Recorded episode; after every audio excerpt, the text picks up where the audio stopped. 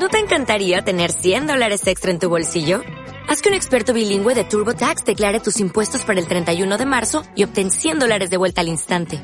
Porque no importa cuáles hayan sido tus logros del año pasado, TurboTax hace que cuenten. Obtén 100 dólares de vuelta y tus impuestos con 100% de precisión. Solo con Intuit TurboTax. Debes declarar para el 31 de marzo. Crédito solo aplicable al costo de la presentación federal con TurboTax Full Service. Oferta sujeta a cambios o cancelación en cualquier momento.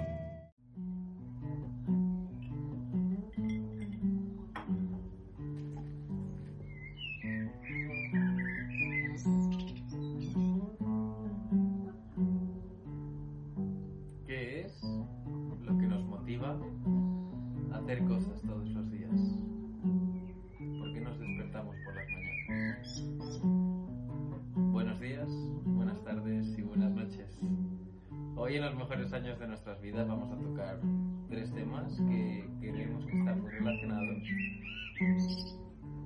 pero que merecen analizarlos por partes para encontrar una respuesta total y común a todos ellos.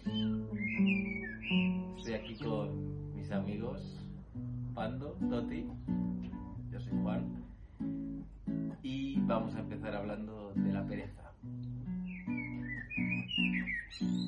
Un pecado capital para la iglesia, pero un elemento muy presente en nuestras vidas diarias.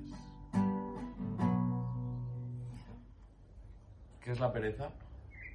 Está bien que antes de, de empezar a discutir sobre la pereza lo definamos un poco.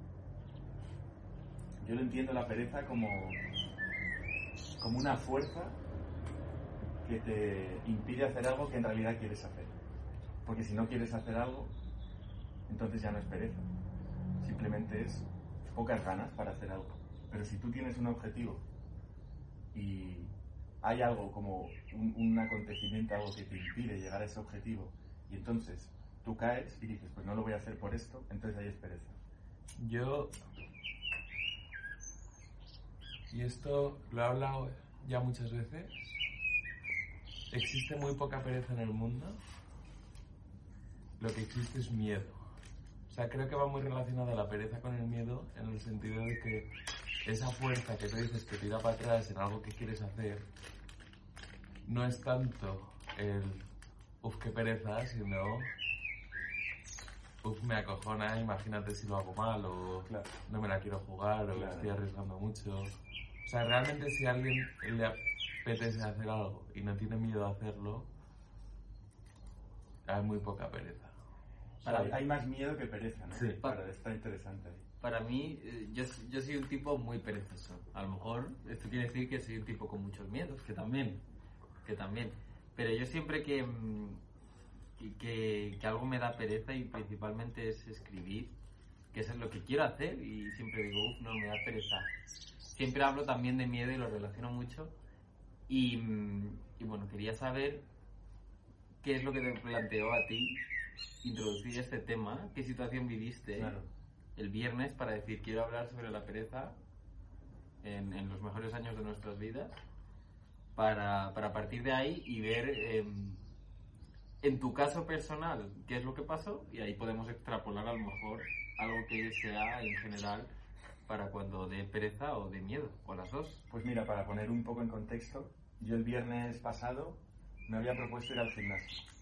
Y era, era un, pues un, una- un objetivo que es así como muy, muy de a pie. Quieres ir al gimnasio para eh, estar más fuerte.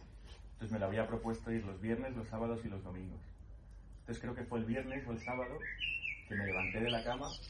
Entonces estuve ahí rumiando, revoloteando como dos horas hasta que al final me decidí al gimnasio. Rumiando y Pero tú, ima- tú- esas dos horas, ¿de qué? De pereza, más absoluta, porque ¿qué dije en realidad? Fueron dos horas. Fueron dos horas, una hora y media, ahora no me acuerdo del tiempo exacto, pero más o menos. Entonces, si yo lo pienso y digo, si no hubiese estado esa hora y media, esas dos horas, perdiendo el tiempo porque no hice nada, habría podido cumplir mi objetivo, que era ir al gimnasio mucho antes. Entonces, en esas dos horas tuvo que pasar algo muy concreto para que yo no quisiera ir. ¿Y qué pasó? ¿Qué Entonces, crees que pasó? Yo creo que lo que pasó es que, por eso yo le atribuyo a la pereza, pero está bien que Toti haya metido ahí el elemento del miedo. que en mi caso no era miedo, pero yo no tengo miedo a ir al gimnasio por lo que puedan pensar, si es eso el miedo. No, Pero, No, ese no, caso- no. pero déjame terminar para de- de- dejar, terminar de introducir ¿eh? el contexto. Entonces, esas dos horas que yo tuve de no querer ir al gimnasio, ahí en mi cabeza estaba pasando, eh, ¿para qué vas a ir, no? En realidad, si total, vayas un día más, un día menos, irás mañana y ya está. Por un día no va a suponer mucha diferencia. Eh, si estás mejor aquí, ponte, date una ducha o ponte un vídeo en YouTube o ponte a ver una película y ya mañana irás. Entonces, mi cerebro en ese sentido estaba todo el rato pensando en... Estaba restando la importancia al hecho de ir al gimnasio. Total, mañana puedes ir, pasado mañana puedes ir, por un día que no vayas no va a suponer mucha diferencia. Entonces ahí es donde la pereza yo creo que es como... Es una cosa interna de tu cerebro que te, te, te impide llegar a, conseguir una cosa. Y no sé por qué. Porque yo, me- yo, lo había, yo lo había planteado de esa forma. Yo quería ir al gimnasio. Pero ¿por qué de repente mi cerebro empieza a jugar en contra de mí? Yo dos puntos hay. El miedo, que no creo que sea tu caso, pero por ejemplo, yo creo que a todos nos ha pasado y por ejemplo con el tema de ir al gimnasio, adelgazar, volver a ponerse, creo que hay mucha gente que por ejemplo no adelgaza no por pereza, sino por miedo a no lo voy a conseguir y entonces ya te autosaboteas en plan qué pereza me da y no es pereza. No creo que sea tu caso. Y luego el segundo es que hay algo dentro de nosotros que nos tira siempre por lo más fácil. O sea, por el camino más sencillo es el que por el que siempre queremos ir. Y, y para conseguir las cosas que realmente queremos, siempre hay que, hay que hacer una lucha y por eso esas cosas en verdad valen tanto. O sea, si tú tiras siempre por lo más fácil, como que no sientes tanta plenitud. O sea, hay una parte que es en plan como el simple hecho de ir contra lo que quieres de base sin esforzarte no te da ninguna plenitud, aunque lo que hagas sin esforzarte sea algo buenísimo, ¿sabes? O sea, si tú eres un deportista de élite y, y tú ya todas las mañanas sales a correr de base, es como que No te cuesta ya. No te aporta. justo ya pierde, ya pierde plenitud. O sea, la plenitud te la aporta algo que te cuesta. Es un Sí. sacrificio. Si no, no lo es. Y esto, esto me lo dijo mi profesora de antropología en la carrera, me dijo en plan, simplemente por el hecho de estar estudiando una carrera que ya implica un esfuerzo de cuatro años, vas a ser más feliz que si haces un proyecto durante dos años que implique el mismo sacrificio. Porque el- cuanto más sea el sacrificio y cuanto más en el tiempo sea ese sacrificio, más plenitud te da. Y sin irme mucho por las ramas, por eso hay cosas de la vida en general, de toda la vida, eh, que cuestan mucho esfuerzo y que las puedes alargar durante muchos y muchos años de tu vida, y esas son las cosas que en principio más plenitud nos dan. Pero entonces, al, perdón, al que sale a correr todas las mañanas También. y que ya lo es- tiene como un hábito, o al corredor profesional, que, que a lo mejor no le cuesta salir a correr todos los días, pero sí el, el- el haber creado el hábito, Es que yo creo que igualmente, aunque seas un corredor profesional, nunca va a llegar el momento que te despiertes un día a las ocho y media de la mañana y no digas en plan, Qué pereza. uff, qué Pero- pereza, ¿sabes? pero Siempre va a haber un menos, esfuerzo, mucho pero, pero siempre va a haber un esfuerzo. Y lo está alargando tanto que te da una plen- te sigue dando una Mira, plenitud. yo de ahí saco como- dos cosas. La primera es que cuanto más sacrificio haces, más es la recompensa y más Sí. plenitud sientes, más feliz te sientes. Y eso habrá que ver por qué. O sea, por qué cuanto más te sacrificas, mejor te lo pasas. Porque lo normal es pensar, mira, yo voy a ver una tarde eh, Netflix, voy a estar tirado, no tengo que hacer nada de sacrificio. Y antes de hacerlo, tú sabes que te va a dar placer eso. Entonces ahí eso no entraría con lo de cuanto más sacrificio, más, más placer obtienes. Y luego por otro lado, que cuanto más te habitúas a algo, cuanto más sales a correr por las mañanas o cuanto más estudias para un examen, más fácil es que vuelvas a hacerlo al día siguiente. Eso ahí yo creo que sería como algo puramente biológico, que como lo estás haciendo todos los días, como una cuestión de orden y estructura. Cuando tú tienes que hacer algo todas las mañanas y lo haces, pues cada vez te va siendo más fácil, porque tu cerebro y tu cuerpo se está adaptando a eso. Pero lo que, quiero es, lo que quiero es orbitar sobre el primer punto de por qué cuanto más sacrificio eh, echas en conseguir algo, más recompensa obtienes. Pero, y además ahí añadiría, por mucho sacrificio que tú obtengas, si, imagínate, tú tienes un objetivo X en la cabeza, por ejemplo ir al gimnasio o por ejemplo lo que has dicho de quiero conseguir una carrera. Entonces tú, estando en la situación cero, que todavía no tienes nada de eso, vas a ir dando pequeños pasitos hasta llegar a eso. Entonces cuanto más te sacrificas, en principio más placer obtienes. Pero a lo largo de todo ese camino de sacrificio, yo creo que tiene que haber como una recompensa externa. Por ejemplo, tú sacas un 10 en un examen porque has estado estudiando mucho, entonces tu padre o tus amigos te felicitan y, y te invitan a hacer algo gracias a esa recompensa que has obtenido. Para poder mantenerlo, porque si no sería imposible. Y eso, yo creo que eso, o sea, esa recompensa externa que obtienes es lo que realmente te impulsa para seguir avanzando. Si tú no hicieras nada, entonces no conseguirías nada. Claro que sí, o sea, si tú te pasas seis años yendo al gimnasio para adelgazar, ponte 20 kilos, y no adelgazases ni un solo kilo hasta el último día de los seis años y al final de los seis años adelgazases los 20 kilos de golpe, nadie adelgazaría. Eso es. Tienes que ir adelgazando poquito a poco y poquito a poco viéndote un poco más, Más delgado, delgado todos es. los días. Y quizá por eso eh, es tan difícil cuando tú tienes retos personales, como por ejemplo yo escribir, a lo mejor porque me- los objetivos de eso son muy a largo plazo, quizá me desmotive tanto, a lo mejor pasarme un año escribiendo para que, si no me lo creo yo, o sea, si no veo yo Recompensa. Claro, si no me convenzo, convenzo yo mismo de lo que de que lo que estoy haciendo va a tener frutos y me convenzo de que tengo que esperar, entonces eh, no lo voy a hacer. Y ahí entra también el miedo. Por eso dan tanto miedo proponerse cosas como esa y por eso va ligado a lo que ha dicho Toti. Muy a largo plazo, ¿no?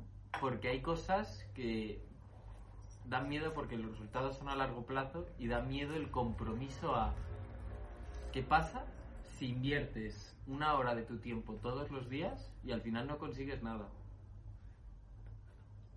Porque son a tal- hay algunos que son tan a medio largo plazo que, si- que no los vas a ver y ahí entra el miedo. Luego hay otro miedo, yo creo que, por ejemplo, con cosas que tienes como, como tú has dicho de la escritura, en mi caso, por ejemplo, los podcasts, yo llevo queriendo hacer podcasts en plan dos años, y, y es algo que te apetece, o sea, quieres tanto con todas tus ganas como hacerlo y que sea parte de tu vida, que te acojona un poco y te autosaboteas por ese miedo el decir en plan, oye, ¿y si me pongo a grabar un podcast mañana y soy la mayor mierda grabando podcast del mundo, es lo que probablemente pase. claro, que, o sea, yo tengo eso, los podcasts, por ejemplo, súper idealizados en plan, ojalá, pues al principio a lo mejor de segunda cosa, pero ojalá algún día hasta poderme dedicar a esto. Claro. Y, y digo, tú, es que no quiero grabar el primero porque va a ser una puta mierda. Y como vea que esto no es para mí, o sea, es como lo que más me apetece, ¿sabes? Claro, si esto es que es lo más que más me apetece, si esto no es Sí. para lo que estoy hecho, que Justo. ¿para qué estoy hecho? O sea, si te apetece escribir a muerte y ser escritor y escribes el primer libro y dices, en plan, lo podría haber escrito con cinco años, se te derrumba la vida. Tal cual. Uno de los pilares, o no hace falta tanto pilar, ¿vale? Pero algo sobre lo que te apetece mucho y de repente ves que no vales para eso, debe ser una... un- un- provoca un cambio muy importante en tu vida. Y ahora quiero hacer una pregunta, ¿valemos para las cosas o es simplemente echarle huevos? O sea, ¿creéis que hay gente que vale más para, por ejemplo, los podcasts? ¿O es simplemente grabarte 10.000? Algunos, estoy seguro que algunos tendrán que grabarse 10.000, otros 5.000 y otros 40.000 para llegar como al mismo nivel. Pero ¿creéis Mm. que hay como techos de cristal en la gente? Yo creo que sí. Yo creo que también. Y, pero antes de pasar a esta pregunta de si lo puede hacer todo el mundo, si hay gente que está más predispuesta a conseguir el éxito, que, que con todo lo que hemos dicho de la forma en la que se consiguen los objetivos, tú por ejemplo has dicho que quieres llegar a ser el, el podcast, tener un podcast y que tenga éxito ese podcast. Igual en tu cabeza, como lo tienes tan idealizado, ya te has imaginado la situación en la que tú estás viviendo de eso pero no has contado, en tu cabeza no, toda esa etapa de transición desde que no eres nadie hasta que eres el jefe de los podcasts, eso no lo tienes en tu cabeza, tú simplemente te imaginas la vida. sí. Entonces, Y no sabes todo el sufrimiento que hay. claro, entonces como para bajar de- del mundo de las ideas en el que estamos, porque han salido varias cosas interesantes, en, en los retos personales que vosotros os habéis propuesto, escribir, eh, hacer un podcast, Y tú, y, por ejemplo, yo, eh, el, el tema del gimnasio, ¿qué, qué cosas prácticas os han sido útiles para, para llegar a ese objetivo. No digo ya el objetivo final, pero por, por lo menos para haber, dado haber Para dado mí, un paso. ir... Tú decías, por ejemplo, no vas a encontrar como beneficios a, me- a corto, o sea, a medio largo plazo ni de coña. O sea, tú vas a escribir y tal. Es ponerte tú esas recompensas a ti mismo. Es decir, en plan, oye, pues he escrito un poema, el primer poema que escribo, pues oye. Y, y te das tú la recompensa a ti mismo. Irte poniendo como todos esos escalones que tú ibas diciendo y ponerte tú las recompensas a ti mismo. El día que grabé el primer podcast, voy a hacer no sé qué. El día que, pues yo qué sé, yo por ejemplo que me trabo mucho, pues el día que, que vea que me estoy trabando menos porque he hecho un esfuerzo y lo he conseguido, pues ole, ¿sabes? Em, cosas así, como ponerte como los escalones Recompensas sí, internas para ti, justo ¿no? para ti mismo. O, o incluso eh, está el objetivo grande, ir dividiendo en objetivos más pequeños y esos objetivos más pequeños en todavía objetivos más Claro. pequeños. Y esto lo dice mucho, a mí me hace mucha gracia, que cada vez que vas al psicólogo siempre pasa que te dice, no, piensa en metas más pequeñas, paso a paso. Y es algo que a mí me pone muy nervioso. Claro, porque tú tiendes a pensar a lo grande. A, y a mí me pone muy nervioso y yo creo que a la gente en general también le pasa eso de los objetivos pequeños, ¿sabes? Y, y a- a- vi un tuit el otro día que era, la psicóloga de la seguridad social me dice, paso a paso. y tú piensas, yo quiero mi villa italiana, ¿sabes? Entonces como que no hay objetivos pequeños, Claro, ¿sabes? claro. Y, y- y a mí me pone nervioso pensar y saber que ese es el camino, pero es que es ese realmente, porque es que si no... Si no, no Si vas no, a es que no lo consigues. O sea, por ejemplo, si tú metas a escribir un libro y decir, va, voy a escribir una página. Claro. Luego voy a escribir Un como capítulo. un capítulo. Luego voy a escribir tres capítulos que tengan sentido. Exacto. Luego voy a darle una vuelta y voy a hacer no sé qué. Y luego no sé cuántos. Y cuando tengas el libro lo tienes. Pero Y si luego- piensas directamente, en, voy a escribir este libro y, y todo el mundo lo va a Pues leer, tienes- puede pasar, ¿eh? porque hay gente con mucho talento, pero no es lo habitual. Y tienes, te pones delante de una hoja en blanco y dices, bueno, pues, ¿Qué Claro, hago ahora? claro. Entonces, empiezas a escribir, y entonces, ¿qué pasa en ese proceso ahí? Claro. Empiezas a escribir y dices, hostia, pero si soy una mierda, en realidad no Claro, valgo para el claro. escritor. Como no te has propuesto un objetivo Claro. pequeñito, si eso en vez de haber sido, voy a escribir un libro, voy a escribir hoy un párrafo, eso ya es mucho más accesible y lo puedes cumplir. No, incluso- Entonces escribes un párrafo y te das por satisfecho y dices, he conseguido, no como que tu deseo con tu acción se pues alinea. voy a ahí es crear un personaje, voy a crear Claro, y, el- y- y eso es lo- justo lo que iba a comentar. Cuando escribes el párrafo te das cuenta del resto de las tareas pequeñas que tienes que hacer, porque escribir un libro, al final necesitas una trama principal, luego otras tramas que lo rodeen, Claro. personajes, situaciones, Claro. que dices, joder, en lo que me tengo que meter, que tengo que creer tantas cosas. Que, que lo que a lo mejor lo que hay que hacer, el primer libro que escribes es escribirte eh, en el primer año, pues describirte, no, no escribiendo el libro, sino como en, en documentos aparte, pues voy a crear 27 personajes. Voy a crear la trama principal así como súper esquematizada, voy a crear un contexto, voy a crear 8 subtramas y cuando ya lo tienes como todo, dices, joder, ahora que ya lo tengo todo ready, Ahora Qué ya puedo... el libro, porque además ya te has pasado horas y horas escribiendo y ahora ya lo juntas. Mm. Si te pones en una hoja en blanco y dices, pues escríbeme un libro de 600 páginas. Claro. Y no te sale. A ver, ¿qué coño escribes? Qué interesante. ha salido la idea de la recompensa interna. Que cuando tú, es- por, por seguir con el ejemplo del libro, tú escribes un parrafito y te autorrecompensas. Después ahora me voy a tomar una Coca-Cola que llevaba pues dos meses sin tomármela. Eso me, me- me- me- sube un poco la autoestima. La Y la otra idea que ha salido es que para conseguir el objetivo grande tienes que desgranarlo en objetivos chiquititos. Entonces está el tema de las recompensas internas y que haya un poco de orden en, en cómo quieres planificar. Y yo a eso voy a añadir la recom- tú has dicho la interna, yo voy a decir la recompensa externa. Por ejemplo, tú cuando, por seguir con el ejemplo del libro, tú cuando terminas de escribir una página, en lugar de solo recompensarte a ti y irte a tomar unas cañas ese día que lo has escrito y que has cumplido tu objetivo, Lo mandas a alguien. mandas a alguien para que te des a... Justo, Y entonces ahí, eso, eso es lo más complicado de todo, porque ahí, cuando ya te expones a la sociedad, cuando ya estás mandando tu página, puedes recibir de todo. Entonces puedes decir a alguien, te dice, "Joder, pues está de puta madre, me encanta el libro, sigue así. Y eso, eso, eso te va a aumentar la autoestima muchísimo más que la recompensa interna. Sí. El problema es que también te pueden menoscabar el trabajo. Pero menoscabar no es malo, "Mira, qué ¿eh? mierda. Es decir, en plan... Depende de a quién se lo des. a lo Justo, mejor si- alguien si va me a das a mí te digo, oye, chapo, que te has puesto a escribir la primera página, Claro. Ahora, Juan, sabes que es la primera página y esto no va a ser tu libro porque, chico, o sea, has contado ya el final de la... Ya, ya. de esta hoja, ¿no? Ponme un poquito más de desarrollo. no que el personaje muera ya. ¿Sabes? Y, y eso lo agradeces, ese feedback lo Justo, agradeces. lo tienes que hacer con gente que, que vaya a ser en plan, o sea, que entienda tu situación, Claro.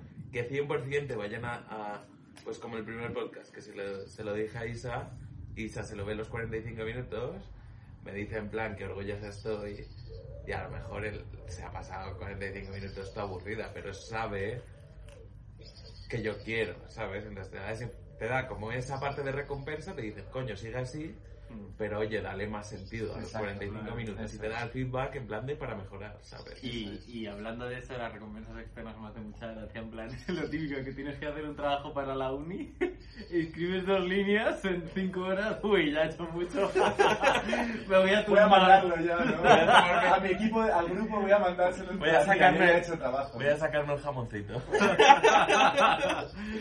y, y has comentado un par de cosas al principio que, que han sido como mm, mini apuntes, pero quería hablar sobre ellos que tú decías en plan, un día no importa. Que has dicho, no pasa nada por un día ir, a- Y no un ir día importa. Y un día importa tanto. Una vez leí en, en, en Twitter, bueno, como veréis, utilizo mucho Twitter. y había una frase que ponía el usuario arroba tata dolores, creo que era, y decía, dejar algo un día es dejarlo para siempre. Sí. Y me, y me tocó mucho esa frase porque creo que es verdad. Porque tú dices, nah, mañana lo hago. Y, y anda que no he hecho yo a veces Es, esto, ¿eh? es la rutina, es que coger rutina. Creo que eran 23 días lo que se necesita Para para coger la rutina. Sí.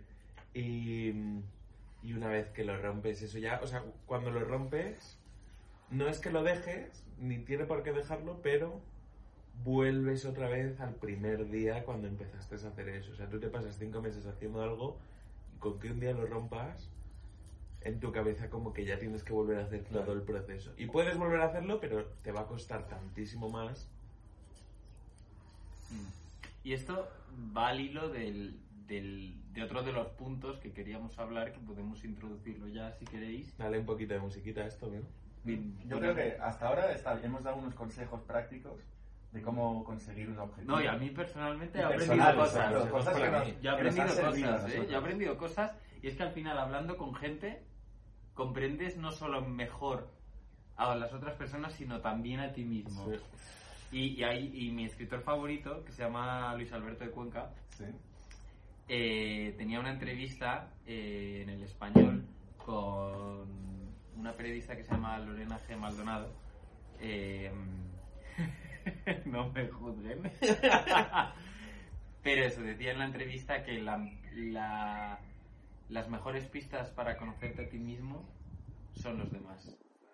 Y me, gustó, y me gustó mucho porque es verdad. Y bueno, nos construimos en base a, a cómo nos ve la gente, con lo cual, o sea, si no sabes cómo te ve la gente, es muy difícil Claro. conocerte a ti mismo. Pues mira, si te parece, ahora estábamos ya profundo, introduce el nuevo tema y para este tema voy a tocar una melodía así un poco más alegre.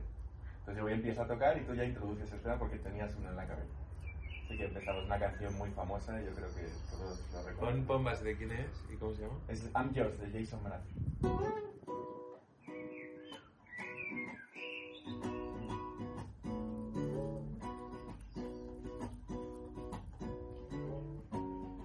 Pues estábamos hablando de cuántos días se necesita para construir un hábito y lo importante de la rutina, cuando rompes esa rutina, cuando rompes ese hábito, es mucho más difícil volver a construirlo más que seguir todos los días como ya venías haciendo antes.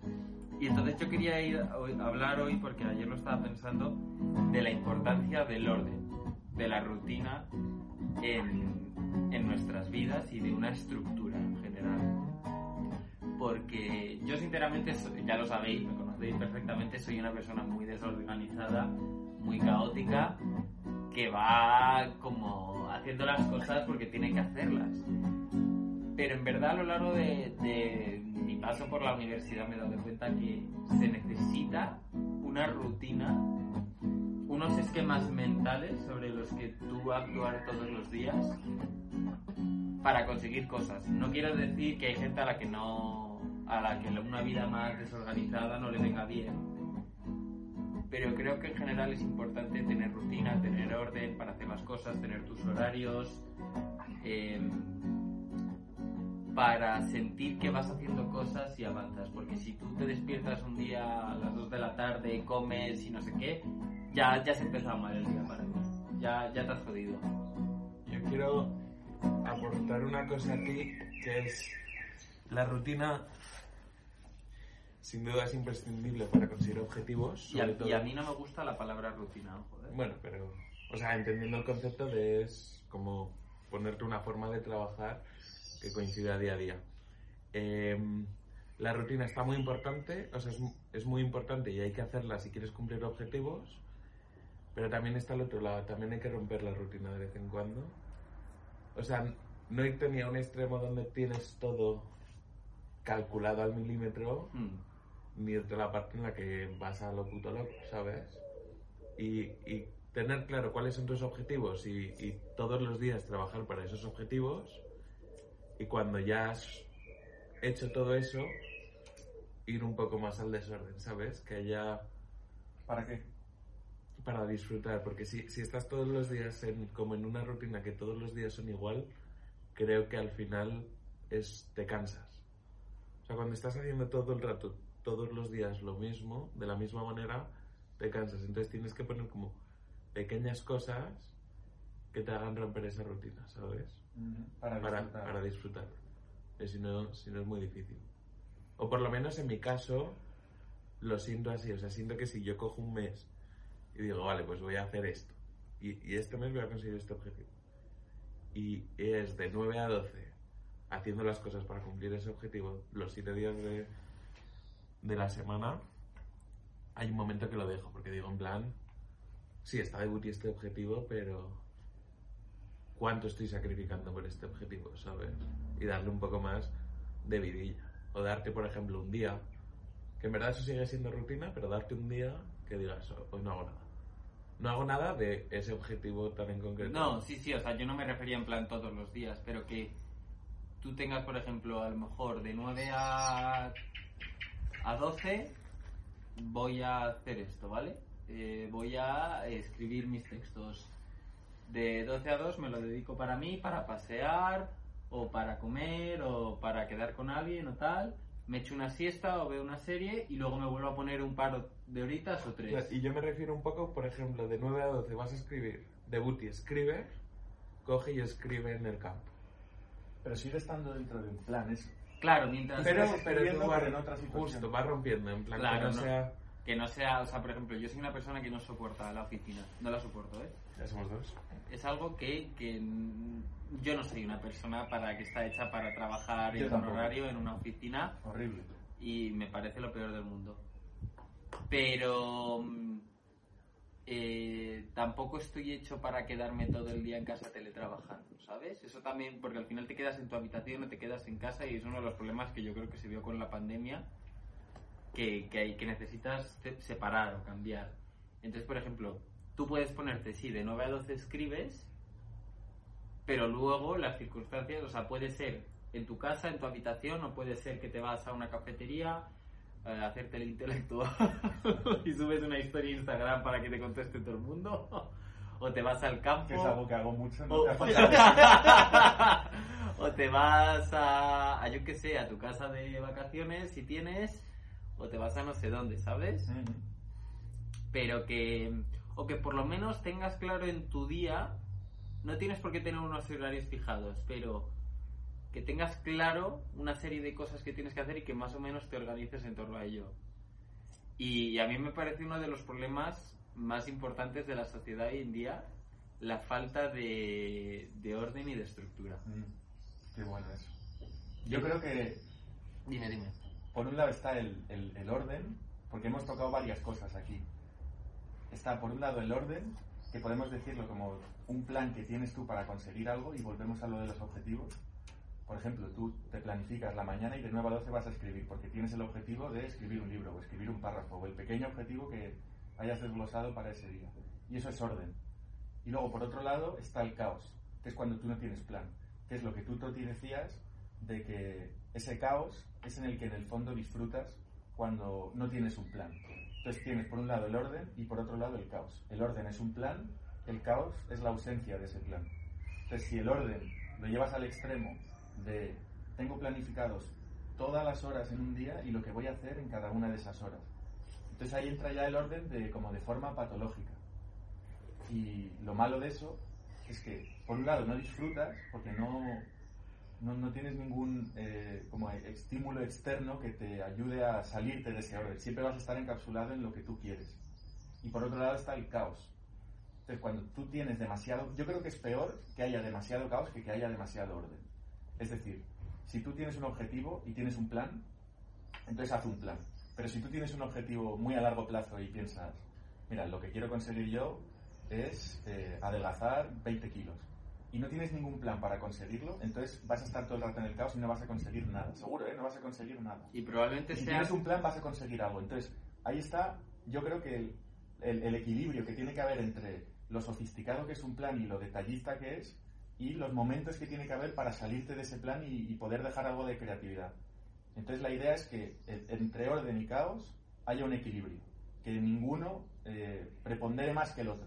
Entonces, por ejemplo, em, imaginaos que yo quiero conseguir un objetivo y vamos a poner algo que no, que no hayamos dicho, para, por, por, si alguien se puede sentir identificado.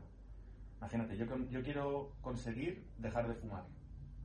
Entonces, mi idea, mi visión en la cabeza es yo voy a conseguir dejar de fumar dentro de un año. Porque es la pauta que yo he establecido. Yo quiero dejar de fumar. Podría, podría ser una semana, pero yo mismo sé que es irrealista pensar que voy a dejar de fumar en una semana.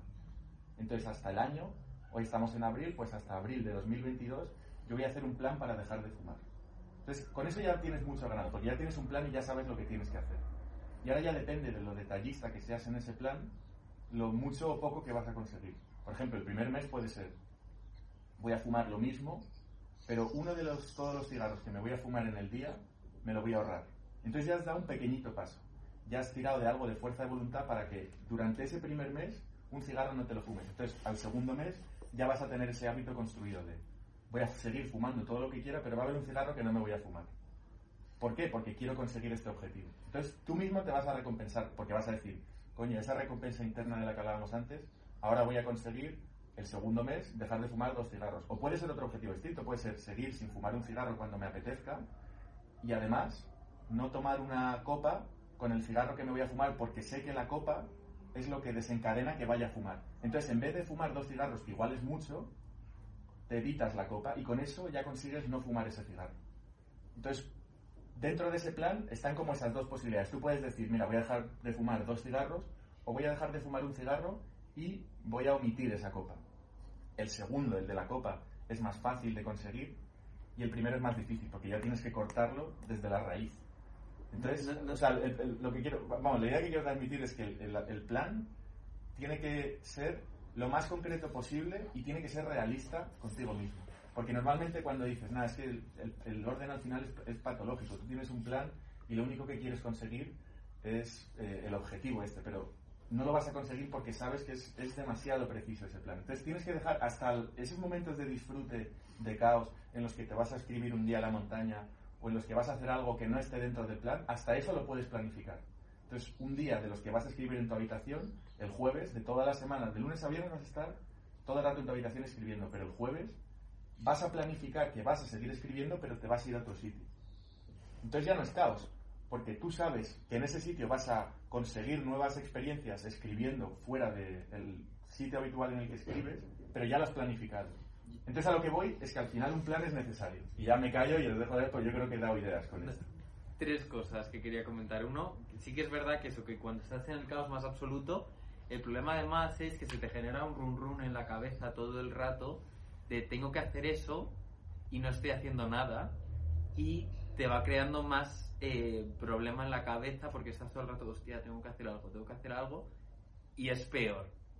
Segundo, ¿Que es más fácil dejar el cigarro cuando ya tienes que dejar la copa? Yo creo que no. Porque ya te implicas dejar otra cosa que es como que son complementos porque están asociadas pero también la copa es otra cosa, tiene su propio sentido, ¿sabes? Y, es- y me parece mucho más complicado. Y lo tercero, yo creo que estás cayendo un poco en contradicción, ¿eh? No, no quiero ponerme en plan debate, pero claro, tú vas a objetivos muy concretos, muy pequeños, pero también has hablado de un equilibrio. Pero creo que al poner tanto objetivo pequeño, tanto ese día para irte a las montañas, a planificar ese día que te vas a ir a la montaña, me parece también ir al extremo del orden. Y creo que para. O sea, tiene que haber un poco de. O sea, creo que de base el mundo es caos. O sea, tú, como que. El Joker. El mundo es No, pero tú quieres, caótico, es tú quieres planificar todos los días de la semana, ir, o sea, hasta el día que te vas a ir al campo y salir de la rutina, quieres tenerlo planificado y creo que eso es un problema de base porque es imposible planificarlo todo porque no todo depende de ti. Entonces, también saber y entender ese caos del mundo en el que tú no puedes planificarlo todo y, y que si un día tienes un plan y hay caos, no pasa nada, porque entiendes que hay caos y en tu vida hay un poco de caos, me parece esencial, porque si no, tú tienes planificado el año entero para dejar de fumar y de repente un día eh, te pasa algo y te fumas el cigarro,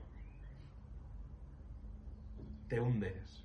En cambio, si eres capaz de entender ese caos y que a lo mejor, pues, tío, ha habido un día en- a los seis meses, me voy a poner dramático, porque se te muere un familiar y te fumas el cigarro porque no puedes más, si no entiendes ese caos y no vives con una parte de ese caos, dices, joder, soy una puta mierda. Es verdad. Pero si en cambio entiendes el caos y dices, coño, que se me ha muerto un familiar, me fumo un cigarro, no pasa nada, mañana vuelvo. Y creo que sí que, o sea, como hay caos en el mundo, hay que vivir con un poco de caos, entender ese caos, aceptarlo y pensar en plan, no pasa nada. Y darle un poco de caos a tu vida, manteniendo esa parte de planificación y esa, y esa parte de quiero llegar a este objetivo y para llegar a este objetivo tengo que hacer estas 10.000 cosas y esas 10.000 cosas las tienes, pero aceptando el caos y aceptando que algún día no vas a cumplir o algún día va a pasar algo, porque si no, a la mínima que pasa algo te hundes, ¿sabes? Y es imposible que no pase nada, porque nada, la vida no es voy a ser el mejor podcaster del mundo, voy a hacer estos 100 pasos y por hacer esos 100 pasos voy a ser el mejor podcaster del mundo. Claro, Las cosas dependen de un montón de cosas que tú no puedes controlar. El algoritmo de YouTube. Por ejemplo. Ese te conoce más que tú. Ese te podría hacer un plan todos los años y no fallaría, seguro. Pero sí, es verdad, ¿eh? Al final hay situaciones, y además la que es el ejemplo que has puesto de la pérdida de un familiar o, o que te diagnostican una enfermedad terminal. Justo. Es que eso ya, o sea, si, si, si te pasa eso, te diagnostican una enfermedad terminal, ya tu plan se va, o sea, ya tienes que, tienes que replantearte el plan entero. Porque igual ya te quedan dos Y, años y de ese es vida. como el, el ejemplo más, como más vasto, pero te pueden pasar cosas como muy pequeñitas que realmente cambian un poco y, y- y tienes que aceptar como. Como ese caos, ¿sabes? Dep- depende del tipo de cambio, porque si es, por ejemplo, algo que se interpone entre tu plan y tú, por ejemplo, yo quiero dejar de fumar y sé que yendo a este bar con estos mismos amigos de siempre y pidiendo el mismo número de copas, ahí sé que voy a acabar fumando Pero más. eso no es caos. Porque Sí. ya lo tienes, ya sabes todo lo que va a pasar y Claro, pero cómo va a pasar. tú como ya tienes esa situación, eres capaz de evitar, puedes planificar evitar esa situación. Pero eso, o sea, eso lo, o sea, eso lo tienes ya preestablecido, eso no es caos. Por ejemplo, lo veo como muy relacionado con el tema del mundo de empresas y emprender, eh, que si ves un montón de las empresas que nacen y que han llegado a tener éxito, todo el mundo crea la empresa con un objetivo, quiero conseguir esto, no, no económico, sino eh, voy a vender camisetas. Entonces tú sales al mercado a vender camisetas y como el mundo no lo puedes controlar, tú has hecho mil estudios, sabes que las camisetas van a tener éxito y la gente no quería camisetas, quería sudaderas. Y la gente que tiene éxito en el mundo de las empresas es la gente que es capaz de entender el caos de la sociedad y decir, coño, a pesar de mis estudios, de repente eh, empieza a hacer más frío y la gente quiere sudaderas no camisetas. Y entiendes ese caos que tú no lo podías controlar, se te rompe la planificación y, Te dices, adaptas. y dices, me voy para este sitio. Mm, Cambia, pero sí, cambias de planificación. Pero, pero entendiendo el caos y viviendo con un caos que es de repente romper todo tu plan Claro, claro. y, y ir a otra cosa Exacto. completamente. Entonces el caos es una parte de, de tu puto día a día. Mm. O sea, todo el plan tiene que contar que eh, no va a ser como tú lo has planificado. Mm, Siempre va a haber cosas que Claro. te intenten hundir ese plan. Y si, lo mejor es eso, tener un plan como un poco flexible, Justo. que sea capaz de adaptarse al cambio. Ahí ya, si dentro de tu plan has conseguido Ay, no, porque es imposible en- entender, o sea, es imposible, o sea, no puedes tener un plan que sepas que te va a llevar por el camino, porque no sabes la cosa pero, ni pero, pero- puedes pero tú tienes puedes esta- cubrir varias opciones. No, O pero sea, tú puedes saber lo que podría pasar si va mal. Y podrías tener planes alternativos. No, pero no. Pues, No, ya no, es que pero en- porque si no, pero o sea, porque tú tú eres muy sí. metódico, ¿eh? Pero yo creo que lo importante de verdad es el convencimiento que tienes tú personal de que pase lo que pase, Lo vas a hacer. lo vas a hacer. Pero para hacerlo tienes que tener un plan. Es que a mí tampoco me gusta la palabra plan, pero tienes que tener una, un orden, una estructura de, de, de- de la idea que quieres conseguir. Si no, o sea, las, imagínate, yo tengo Sí, un sí, plan, pero, pero- o sea, pero nadie que- está contradiciendo Claro. eso. Tienes que tener la estructura, pero sin, sin pensar, o sea, tú tienes tu estructura y no piensas en, bueno, si se me muere un familiar, lo cambio.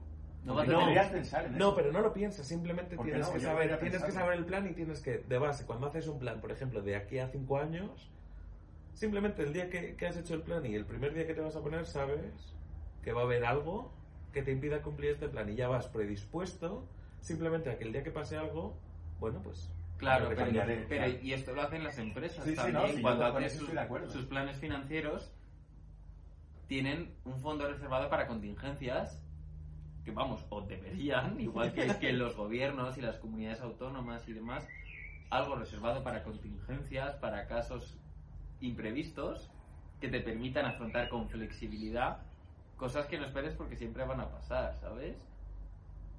Y, y, Y eso es un plan, tener ese fondo de contingencias es un Sí, plan. pero es un plan muy general, no Claro, es algo claro. concreto. Pero no es mejor que no tener nada. Es la alternativa sería no tener nada Es y- simplemente y la el caos. predisposición. Claro, pero tú hablas de dinero y el dinero ya es tu plan y yo es, mi plan es estoy predispuesto a cambiar. Y eso ya lo puedes considerar como un plan porque tienes ahí tu segunda salida que es vas a cambiar. Es un plan, pero es como el mismo plan de querer ser escritor y no tener objetivos específicos para querer ser escritor. No, eres escritor, pero sabes que si un día, por ejemplo, eh, tú tienes el plan y vas a escribes eh, siete personajes, siete historias y todo así, lo tienes ya todo y dices, a lo mejor un día se me borra el ordenador y estás predispuesto a que si algo pasa de repente llega un día y dices, esta historia es una puta mierda, puede pasar. Simplemente tienes una generalidad que es, bueno, pues escribir otra cosa.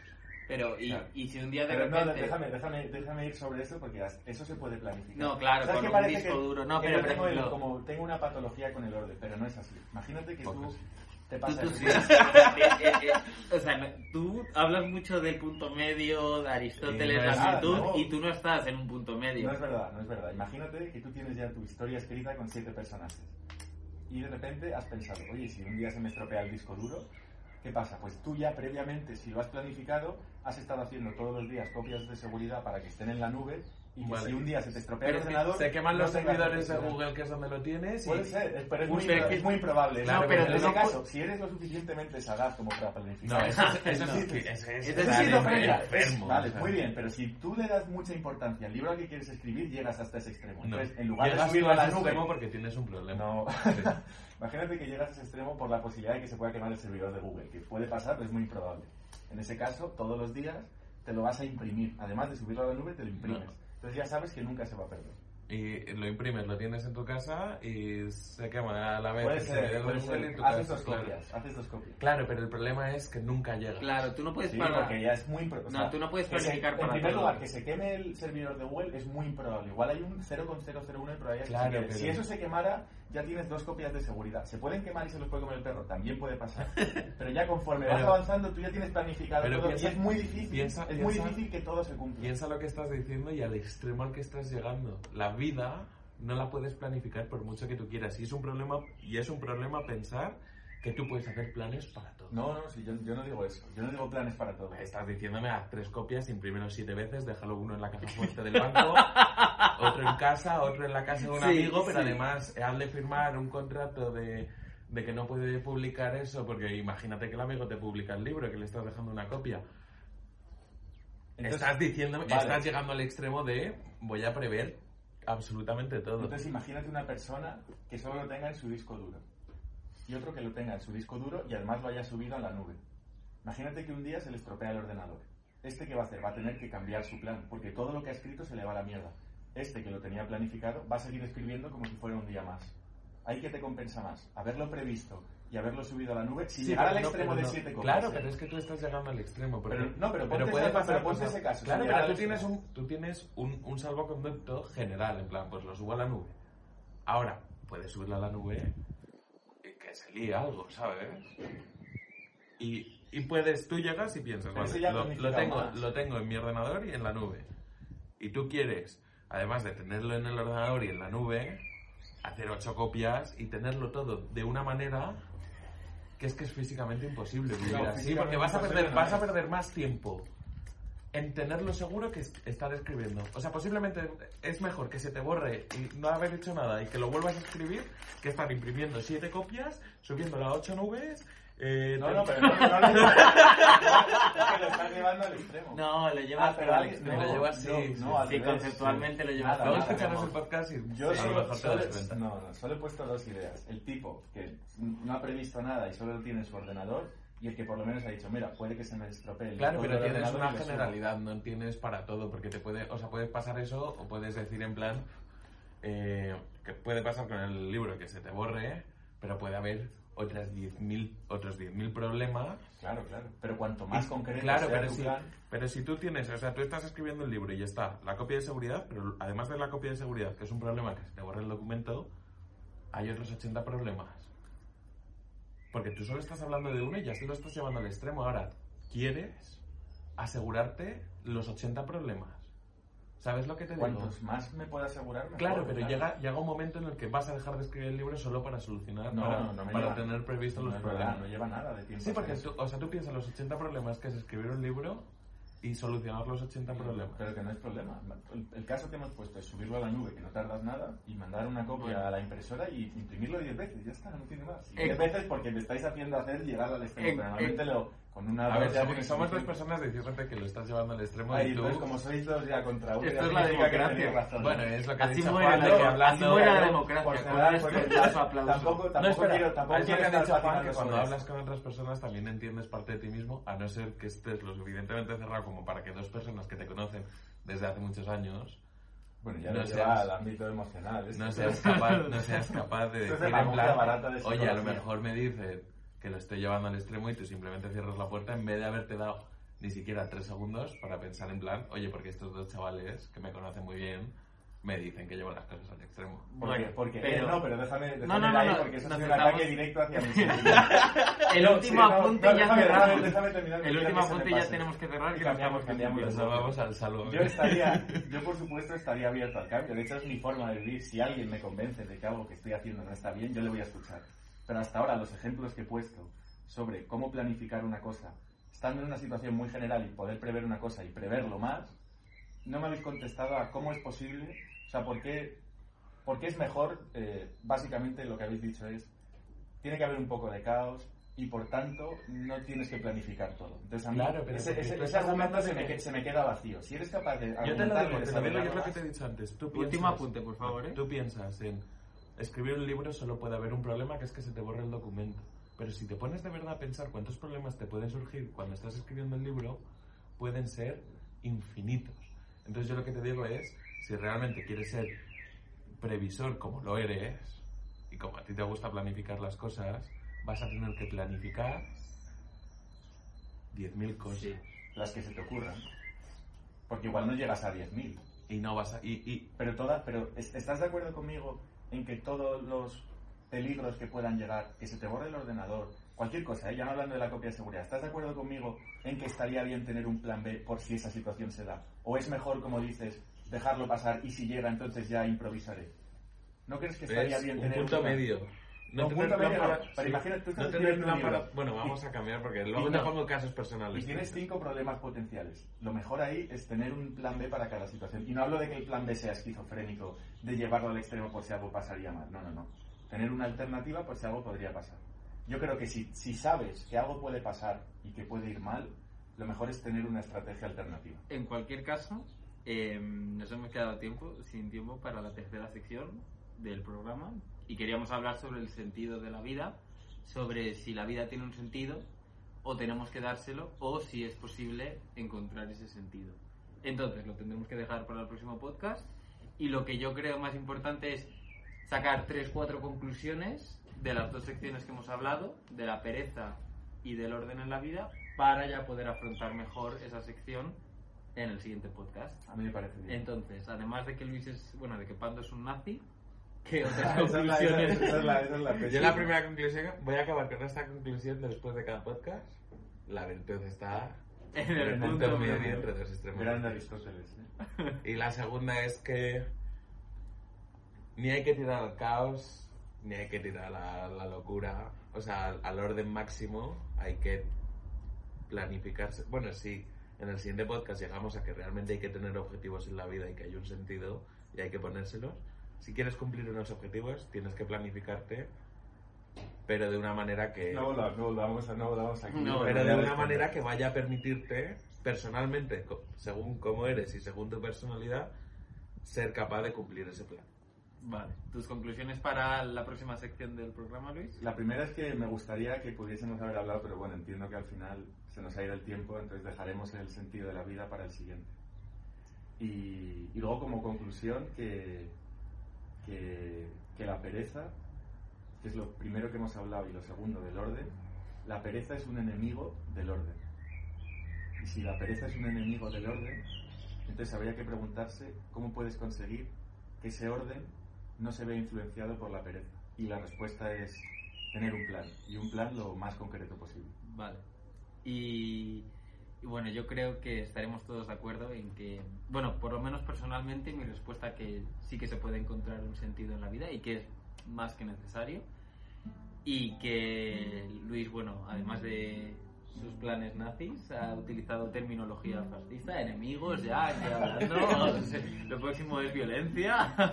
Sí, ya para dentro de los podcasts. Y que mm, yo creo que es verdad que para encontrar ese sentido de la vida respecto a lo que hemos hablado hoy, em, tenemos que conseguir vencer la pereza, tenemos que conseguir vencer el miedo, que están muy asociados, y, mm, y luchar, porque las cosas que luchan y en las que hay sacrificios son las que importan, y, e intentar hacerlo de una manera en la que puedas tener tu propia estructura y tus propios esquemas mentales. Te has quedado con ganas, ¿eh? De hablar. No, no, no, no, no. Es simplemente por cerrar un poco todo.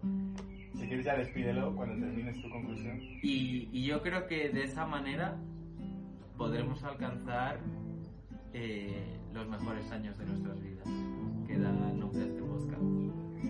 Así que nada, muchas gracias a, a vosotros y, y ha sido un placer hablar con vosotros un día más. Igualmente, gracias. Nos vemos la semana que viene.